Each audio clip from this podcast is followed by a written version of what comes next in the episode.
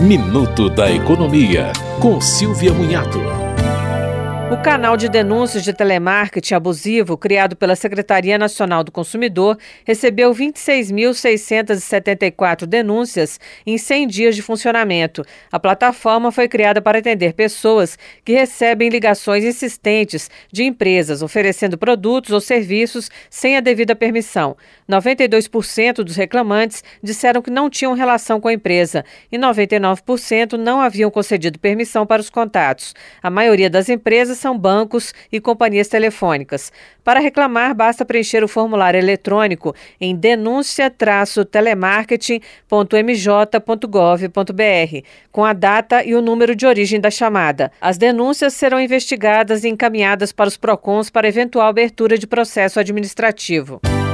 Você ouviu Minuto da Economia, com Silvia Munhato.